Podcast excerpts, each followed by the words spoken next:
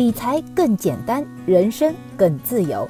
亲爱的减七理财的小伙伴，大家周五好，欢迎收听减七投资周报。每周新闻那么多，听减七说就够了。首先来看第一条新闻，是来自新华网的消息：租售同权将立法，租房与买房能享同等待遇。七月二十日，住建部相关负责人表示，将通过立法。明确房屋租赁当事人的权利义务，保障当事人的合法权益，逐步使租房居民在基本公共服务方面与买房居民享有同等待遇。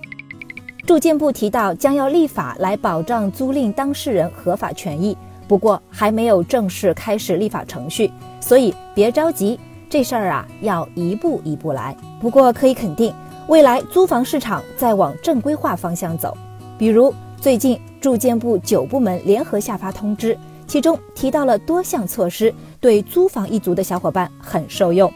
比如鼓励开发商经营租赁业务，培育专业化、规模化租赁企业，规范合同、信息备案等，让信息更透明。发展 REITs，支持企业发债专门用于租赁业务，让金融服务租房，增加租赁住房供应。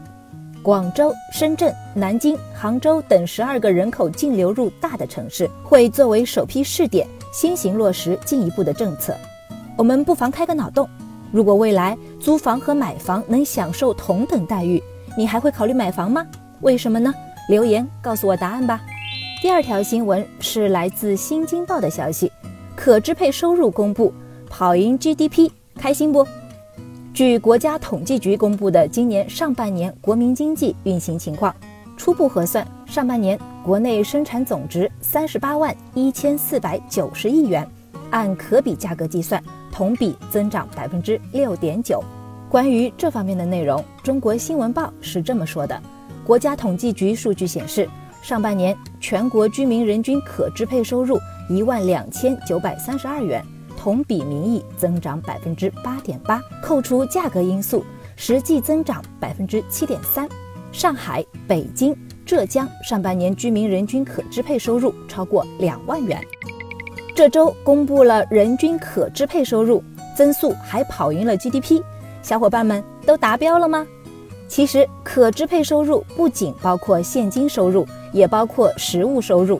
按照收入的来源，有工资性收入。经营净收入、财产净收入和转移净收入。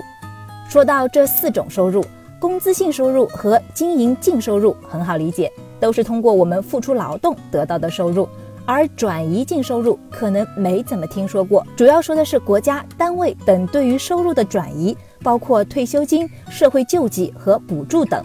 四种收入中，上半年增速最快的是财产收入。也就是我们通常所说的将钱生钱得到的收入，包括了租金、利息、财产增值收益等等。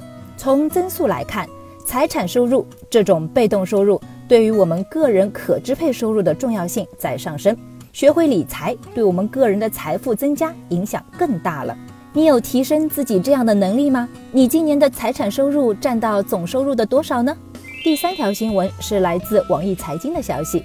微信零钱响应反洗钱规定，连续十天超过五千元需上传身份证。微信钱包日前对余额金额作出限制，微信零钱已连续十天超过五千元，需要上传身份证照片后才可以使用微信支付功能。微信支付已经成为咱们大家常用的支付手段之一。最近网友晒出的微信钱包余额消息提示，让很多人担心我的钱包怎么了。其实大家并不需要担心，这次微信做出的调整其实是根据二零一零年颁布的反洗钱管理办法推行的规定。微信余额连续十天超过五千元时，上传身份证照片后，以下权限依然正常获得：微信支付单笔收付金额超过一万元，三十天累计收付金额超过五万元，购买理财产品。其实银行方面早就有了类似的规定。你的银行账户余额或收付金额超过了规定限额，你也需要提供身份证的复印或影印件。从微信这次的措施可以看出，各个移动支付机构相继落实反洗钱规定也会是趋势。之后再看到其他支付机构类似的规定，大家只要按提示提供相关资料就好了。第四条新闻是来自蓝鲸传媒的消息：游戏市场大火，王者荣耀最赚钱。二零一七年上半年，中国游戏市场实际销售收入达到九百九十七点八亿元，同比增长百分之二十六点七，保持了高速增长。其中，移动游戏市场实际销售收入达到五百六十一点四亿元，占比百分之五十六点三。每次坐地铁的时候，看到年轻人埋头玩手机游戏。隐隐觉得游戏这个行业应该会很赚钱的吧？其实整个游戏业中最赚钱的是手游，原因有两个：一方面，由于移动设备越来越发达，基本是人手一台手机哦平板，玩手游很方便；另一方面呢，由于很多新游戏神作都集中在手游，原来那些端游、客户端游戏和页游、网页游戏的铁杆粉丝啊，也慢慢的叛变到手游阵营了，比如。腾讯今年出的游戏《王者荣耀》，连我司小伙伴也一度沉迷其中，还写了一篇玩游戏的心得。为什么有钱人连《王者荣耀》都比你打得好？再看看腾讯的股价，最近也涨到了三百多元，创了历史新高。我们普通人除了玩游戏，是不是也可以从游戏行业的股票中发掘一些投资机会呢？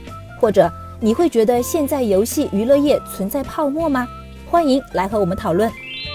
最后来到了我们的一句话新闻时间，皇上你也该知道一下。来自新华社的消息，中共中央政治局七月二十四日召开会议，分析研究当前经济形势，部署下半年经济工作。会议强调，要稳定房地产市场，坚持政策连续性、稳定性，加快建立长效机制。来自新浪财经的消息，本周二，印度股市首次突破一万点关口。今年迄今为止累计上涨百分之二十二，成为全球表现最佳的股市之一，在二十年时间实现了十倍的增长。来自华尔街见闻的消息，本周四创业板放量大涨百分之三点六二，创逾一年最大涨幅，一扫今年以来不断下行带来的阴霾。感谢大家收听今天的减七投资周报，一同感知正在发生的变化，提高经济敏感度。更多投资新闻解读及理财科普，欢迎关注我们的公众号“减七理财”，简单的减，汉字的数字七，我在那里等你。